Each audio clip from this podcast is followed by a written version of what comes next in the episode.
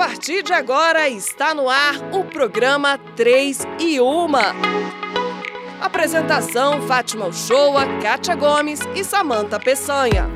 Olá, e aí, tudo bem com você? Está no ar o programa 3 e 1 comigo, Fátima Uchoa, e com as minhas colegas jornalistas Kátia Gomes e Samanta Peçanha. Hoje nós convidamos você para conhecer a primeira mulher negra a tomar posse como ministra substituta do Tribunal Superior Eleitoral. Ela foi nomeada em junho de 2023, após o Supremo Tribunal Federal formar uma lista tríplice com indicações ao cargo. A vaga faz parte da chamada classe de juristas do TSE, ou seja, um grupo de ministros indicados a partir de uma lista com nomes de advogados. E olha só, no cargo de ministra substituta, nossa convidada participa do julgamento de ações e recursos nas ausências e impedimentos de ministros titulares. Além disso, em períodos eleitorais, cabe ao substituto analisar ações sobre irregularidades em campanhas. Quer saber mais? Então, fique conosco.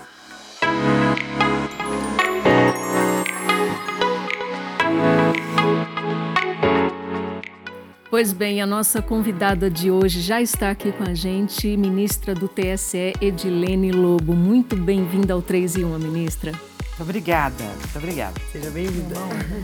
Bom, eu quero começar essa nossa conversa de hoje é, querendo saber um pouco dessa sua percepção da sua própria trajetória até então, até agora, com a chegada ao TSE, a posse ao TSE, tendo em vista essa gama de dificuldades, tantos preconceitos, tantas dificuldades, né? E as desigualdades de oportunidades. Como é que a senhora tem percebido então a sua própria trajetória nesse cenário? Bem, eu olho para trás, já vai algum tempo, mas a minha trajetória, como de qualquer menina negra pobre no Brasil, não foi uma trajetória fácil.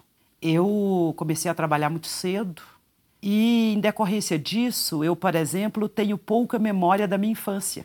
Então eu procurava, me pediram para localizar fotos da minha infância, eu não tenho. Talvez uma foto eu encontrasse em algum lugar. E em decorrência também desse início de trabalhar muito cedo, porque era fundamental, precisava ajudar a minha família. Eu também não tive adolescência. Então eu começo por aqui. Não é justo que crianças, independente de onde elas estejam, não tenham infância.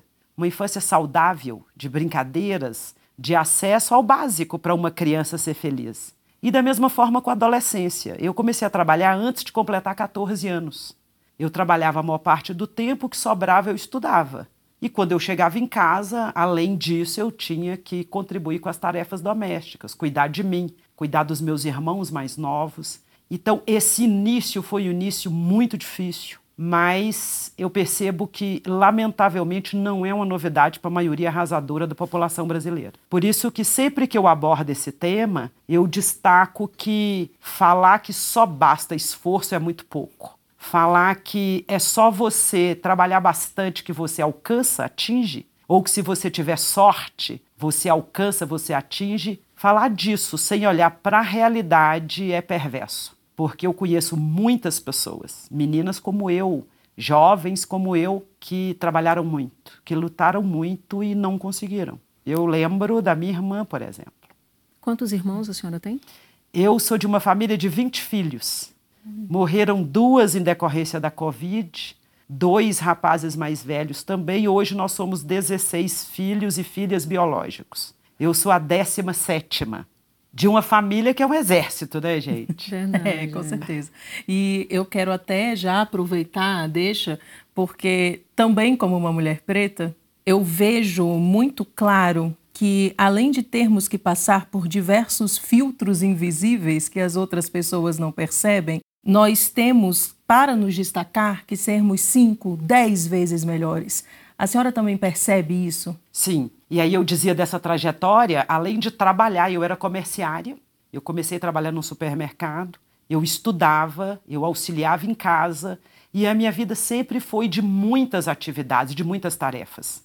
Muito provavelmente, por isso, dentre outros fatores, eu, por exemplo, não construí uma família que fosse minha, um núcleo familiar que partisse de mim. Eu sempre integrei o grupo familiar dos meus irmãos, da minha mãe, meu pai já falecido, dos meus sobrinhos, mas para nós sempre foi dado isso: olha, tem que trabalhar muito, tem que estudar muito, tem que fazer todas as tarefas ao mesmo tempo. E nos é usada uma expressão que também precisa de cuidado e temperagem, que é assim: você é forte, você dá conta. Sim. Então, esse você é forte, você dá conta, faz, por exemplo, com que mulheres negras parturientes no serviço de saúde recebam menos anestesia na hora do parto. Faz com que seja imposta à mulher negra mais sofrimentos do que necessário, por exemplo, no tratamento de algumas doenças. Então, essa exigência de que nós sejamos mais fortes é também um modo de nos desumanizar. É como se a gente fosse um ser diferente apenas e tão somente pela cor da nossa pele, pelos fenótipos que nos distinguem tão bem, né? tão lindamente. E pela história também, né? Sim. Então, essa trajetória, eu imagino, a minha trajetória não é uma novidade. É uma trajetória de muitas meninas e de muitas mulheres negras. Eu tive que estudar muito mais, trabalhar muito mais, trabalhar em condições muito difíceis, mas também eu tive oportunidades que eu espero e eu sempre luto para que todas as pessoas tenham, principalmente meninas como eu. Foi a oportunidade de estudar. Embora eu tenha estudado parte da minha vida em escolas privadas, porque eu obtive bolsas, por exemplo, eu só consegui estudar porque eu tive acesso a bolsas que a minha instituição, por exemplo, universidade privada, me oportunizou. Foi também nessa instituição onde eu estudei, desenvolvi a minha capacidade, que eu consegui, por convite do meu reitor, o mesmo homem que falou comigo: fique aqui que eu vou ajudar você a estudar é, que me convidou para ser professora dessa instituição. Então, eu fiz a graduação em Direito lá, depois eu fui fazer o mestrado na Universidade Federal, aí sim eu fui para uma escola pública de elite, depois eu pude fazer o doutorado e daí para frente desenvolver minha pesquisa, inclusive fora do Brasil, e poder realizar o sonho da minha vida, que era ser uma professora, inclusive de cátedra internacional. A senhora aproveitou as oportunidades e, além disso, venceu essa herança de todo esse contexto histórico sociocultural que a mulher preta ou negra, que seja, que inclui é, pretos e pardos, né? É, e, e, por ser mulher também, a senhora vem, superou e agarrou todas as oportunidades. Isso é bem forte, inclusive, a gente já começa essa nossa conversa com, com depoimentos muito fortes, ministra, muito Sim, fortes mesmo. E né? até é bom, assim, pontuar que eu acredito que muitas, muitos desses pontos que foram tocados pela senhora, até no serviço público de saúde, enfim, para mulheres é, negras, é, seriam diferentes se tivéssemos mais mulheres negras, pretas em cargos de poder, médicas, tivessem mais acesso a estudo, estivessem nesses locais, não é, ministra? Sem dúvida. E eu vejo assim, quando nós falamos de partilha, Partilha não é uma gentileza nem é um favor. Partilhar espaços decisórios e igualdade de condições e de oportunidade é um dever de uma sociedade democrática. E no Brasil está escrito num documento jurídico importante que é a Constituição. Então, assim, nós não estamos inventando, nem estamos aqui pedindo que alguém nos dê uma migalha. Nós estamos falando de realizar um projeto democrático que tem um documento interno, que é a Constituição, que tem um conjunto de leis, por exemplo, o Estatuto da Igualdade Racial, que fala da partilha do empreendedorismo com as pessoas uhum. negras, inclusive com recursos públicos nos orçamentos disponibilizados. Então, falar de partilha, de compartilhamento, é dizer de aplicar o que a Constituição estabeleceu. E mais que isso, é buscar competências. No judiciário, eu venho destacando sempre que quanto mais diversa for uma corte, com certeza ela terá mais possibilidades de acertar. Sim. E depois, nós estamos falando de uma palavra feminina que representa esse organismo, que é justiça. É uma questão de justiça que a maioria da população brasileira, eu falo de mulheres e depois eu falo de mulheres negras, é uma questão de justiça que essa maioria esteja nesses espaços. Seja representada, sim. Nós não podemos conviver com os números que estampam a realidade brasileira. As mulheres negras, por exemplo, no mundo da inovação tecnológica, elas ocupam espaços diminutos. Os cursos nas engenharias de inovação e tecnologia, as vagas nesses cursos, elas são ocupadas por 3% de mulheres negras. Quando nós falamos das outras tantas ciências, né? Por que, que nós não estamos à proporção que nós ocupamos na sociedade nesses espaços? A resposta é o racismo estrutural, que naturaliza, quer dizer, não é incomum você não ver sua cara reflexa nesses espaços. E depois, por uma questão de justiça mesmo, não é correto que pessoas negras sejam julgadas, e aqui eu quero trazer um outro número estarrecedor. A população feminina brasileira vem sendo encarcerada numa velocidade impressionante. 68% das mulheres presas no Brasil é de negras jovens. Então não é correto que uma justiça que julga a população negra não tenha lá no seu conjunto pessoas negras. Notem bem que esse é um diálogo que tem que ser feito com toda a sociedade. Às vezes nós miramos o judiciário, que realmente precisa, precisa dessa diversidade, precisa ampliar a participação das mulheres e das mulheres negras, do executivo, do legislativo. Nós vamos ter uhum. eleições municipais o ano próximo. Nós temos 6% de vereadoras negras no Brasil, 4% de prefeitas, 16% de mulheres no parlamento, 6% de negras. Nós temos que falar nesses espaços para melhorarmos e ampliarmos. Mas também a iniciativa privada tem que ter um compromisso com a responsabilidade social no Brasil. Com certeza. Pois é, ministro. Inclusive, durante o seu discurso de posse, a senhora mostrou, né, demonstrou ali uma preocupação é, com o combate à violência política de gênero e à desinformação. Eu queria saber o que, que pode ser feito para coibir esses dois pontos e se existe alguma coisa, né, algum projeto em andamento no TSE. Bem, falar de violência política de gênero é falar de uma conduta antiga que só agora tem uma lei nova. A Lei 1492, que é de 2021, ela traz os verbos proibidos, sob pena de praticar crimes, da violência política de gênero. Alguns deles as pessoas naturalizaram, nem percebiam que era crime. A própria mulher muitas vezes não percebia que estava sendo vítima de uma violência. Um muito comum que nós costumamos ver no parlamento é a interrupção da fala das mulheres no mundo da política disputando cargos, e eu falava das eleições municipais, um outro frequente e que merece uma censura vigorosa, e o TSE tem cuidado disso, é a fraude à cota de gênero no registro das candidaturas femininas. A lei diz que da lista de candidaturas, os partidos têm que reservar, preenchendo, com mulheres atuando nas campanhas, pelo menos 30% mas todas as sessões do tribunal, quem se dedicar a acompanhar pessoalmente ou pelo YouTube, em praticamente todas as sessões desde que eu cheguei no TSE. O tribunal julga um caso de fraude à cota de gênero e caça mandatos de quem se beneficiou com a fraude. Então, essa é uma outra violência que nós precisamos jogar luz sobre ela, insistir para que ela não aconteça, e nesse ponto o tribunal primeiro, tem atuado aplicando a lei como corresponde, se é constatada que a mulher não recebeu dinheiro para sua campanha, tem zero voto ou votação minúscula, não tem atos de propaganda ou faz propaganda para um homem, para outro candidato, ou se tem prestação de contas padronizada ou zerada, são indícios da fraude.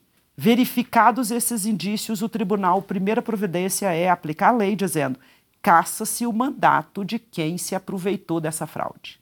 Com a lei nova, há a possibilidade das denúncias e da apuração do crime, que tem uma pena relativamente alta, é de 1 a 4 anos de reclusão e multa, e essa pena pode ser agravada se a violência, além de ser contra a mulher, for contra a mulher negra.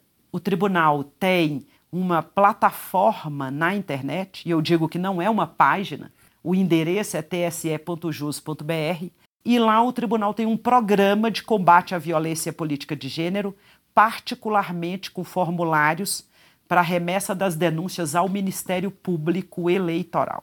Quanto à desinformação, a desinformação nós sabemos ficou popularmente conhecida como fake, fake news. news. Fake news que gera essa, e em geral as fake news são dirigidas contra as mulheres negras. O discurso de ódio Fake news são o cavalo, digo eu, do discurso de ódio. Tem destinatárias, em geral mulheres negras, em geral essas maiorias minorizadas, os coletivos minorizados no Brasil. Fake news, então, a desinformação revelada pelas fake news, é essa conduta de difundir a mentira com consciência da mentira, com a intenção de causar dano e com o objetivo de capturar poder político. Desinformação nesse ambiente significa isso. O tribunal tem mantido vários programas de, de combate à desinformação. E para as eleições municipais, eu tenho sugerido ao tribunal e participado de cursos, de debates, e nós ainda veremos daqui a algum tempo as resoluções para a regência das eleições municipais.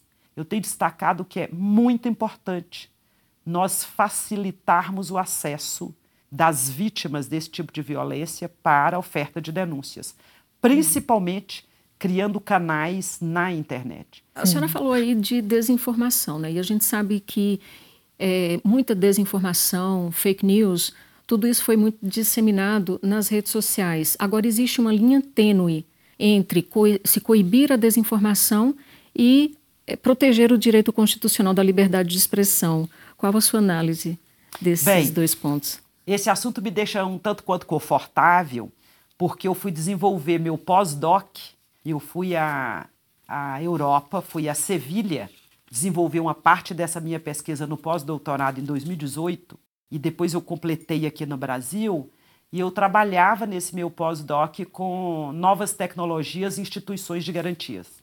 E pude verificar que era frequente dizer que combater desinformação, combater a mentira, com esse propósito de ter ganhos políticos e causar danos, que fazer esse combate seria violação da liberdade de expressão. Eu fico tranquilo para te dizer que eu não vejo essa tensão. As pessoas têm que compreender que o direito à boa informação é um direito constitucional coletivo. Ele não pode ceder diante do que parece ser um direito individual. Liberdade de expressão não é liberdade de agressão. E as pessoas não podem falar o que elas quiserem, quando elas quiserem, sem compromisso com o coletivo, a coletividade. Então, eu não tenho dificuldades em separar uma coisa e outra. Vejo que o direito coletivo, o direito da maioria das pessoas é mais importante neste campo que estamos falando do que o que tem se dito como liberdade de expressão violada. E a senhora é advogada, é né, e pós-graduada em direito eleitoral. O direito chegou na sua vida, ministra, ainda na adolescência, naquele movimento estudantil? Sim, eu quando eu concluía uh, que naquela época chamava de do ginásio, o ensino fundamental, eu fui para fazer o magistério numa escola estadual. Outro dia eu lembrava da diretora dessa minha escola, uma mulher maravilhosa, chamada Maria do Carmo Falcão Komatsuzaki. Eu não me esqueço dela. Olha. Era uma mulher de traços orientais, um ser humano de uma inteligência fulgurante.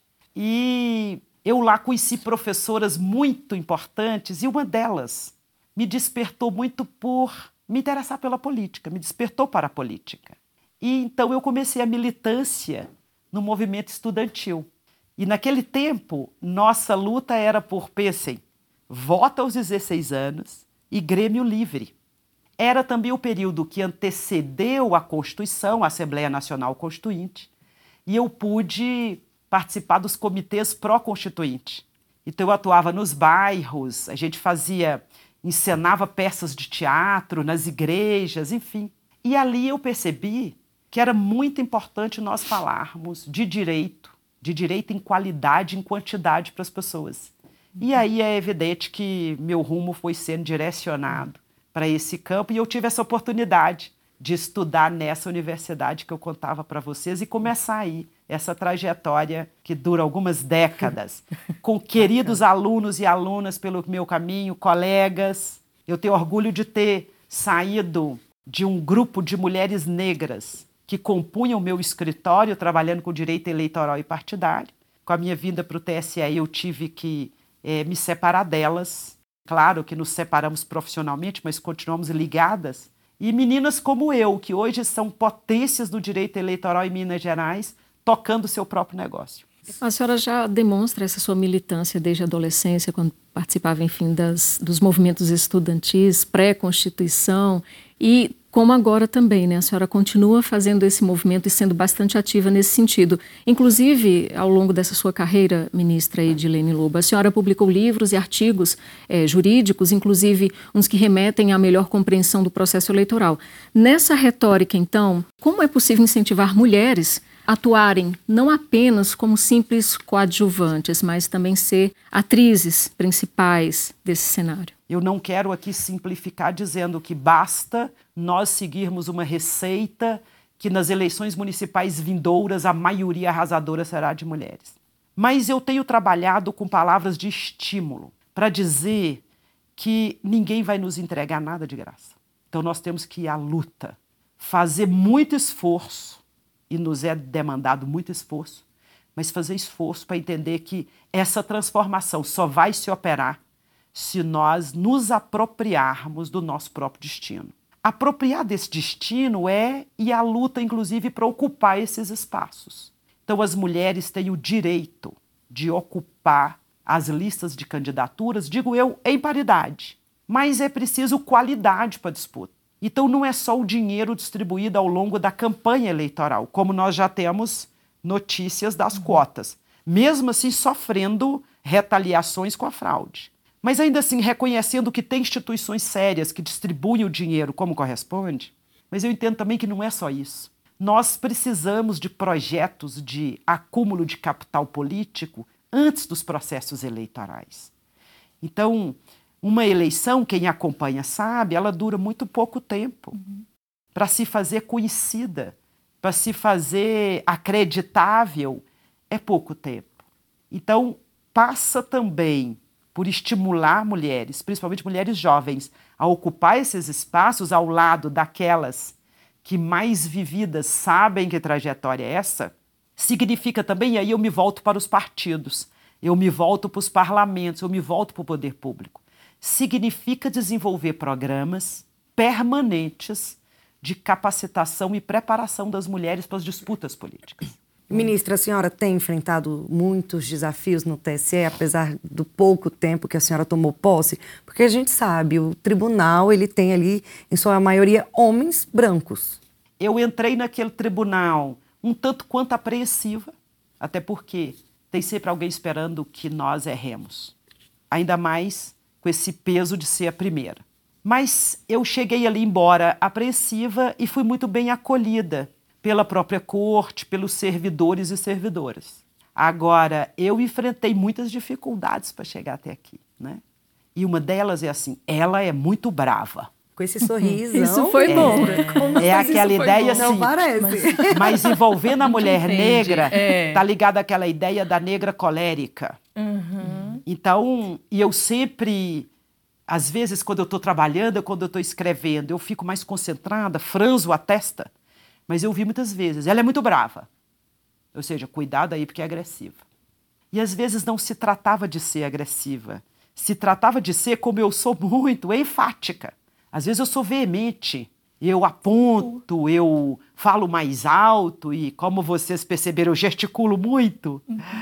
E às vezes falo assim, enfaticamente, e eu ouvia isso: ó, ela é brava. Porque não podiam falar que eu era burra. Eu não era burra, uhum. nunca fui burra. Para não ser, eu tive que me esforçar muito e contar. Eu falava das professoras. E aí eu destaco a necessidade da educação pública de qualidade com uma perspectiva deselitizadora.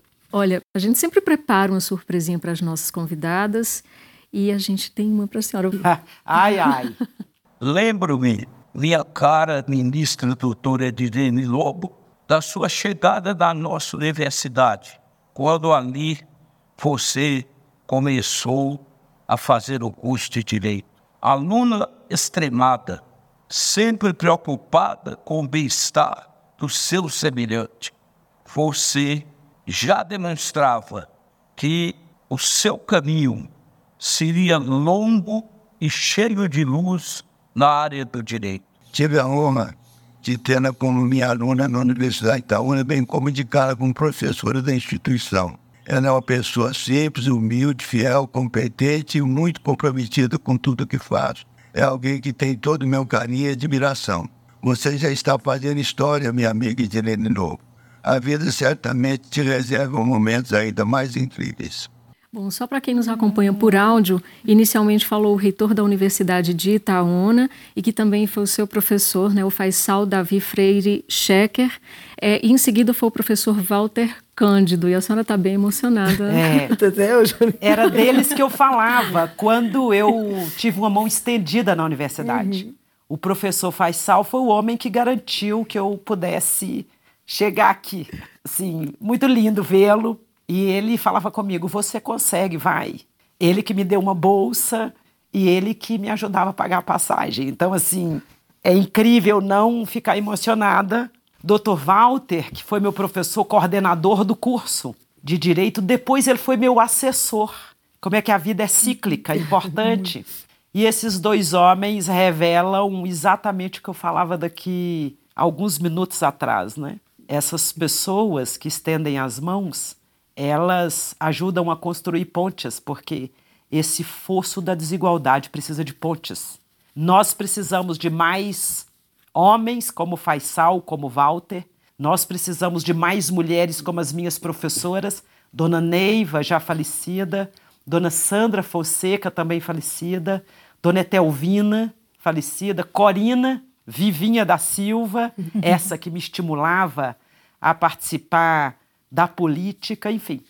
Nós precisamos dessas pessoas e que bom que elas existem. Eu espero nunca me esquecer do que essas pessoas, das lições que essas pessoas me entregaram ao longo da minha vida. E muito obrigada por poder, pelo menos aqui à distância, vê-los e poder dizer que é isso. Emocionar é também dizer que o amor faz parte da vida, a emoção faz parte da vida, como a tristeza também porque eu estou aqui feliz, porque a minha família sempre me ajudou, me apoiou. Mas, por exemplo, minha irmã Helena, que morreu de Covid quando já tinha vacina, ela é uma mulher negra com sofrimento mental, ela poderia estar aqui também. Muitíssimo obrigada, ministra, pela participação. E assim, a senhora deixou uma marca muito boa, essa sua braveza aí, com a qual a senhora disse que muita gente lida ou pensa que a senhora tem, eu acho que se confunde com o poder uhum. que a uhum. senhora emana de dentro para fora. Isso. Muito bom sentir esse seu poder e, ao mesmo tempo, essa sua ternura, essa sua doçura nesse seu trilhar, nesse seu caminhar até aqui. Muito bom. Muito para nós. Todo mundo que terminando muito emocionado. É. obrigada. Como é que não chora? Todo, todo mundo que vem aqui chora assim mesmo. Com certeza vamos continuar falando aqui dessa desigualdade, vamos lutar, não desistir e persistir. Muitíssimo obrigada mais uma vez, então, ministra. Obrigada, ministra. Obrigada, ministra. E a gente agradece, claro, também a sua companhia aqui no 3 e 1. E esperamos você no próximo encontro. A gente se encontra. Tchau. Tchau. 3 e 1, um programa da Secretaria de Comunicação Social do Superior Tribunal de Justiça.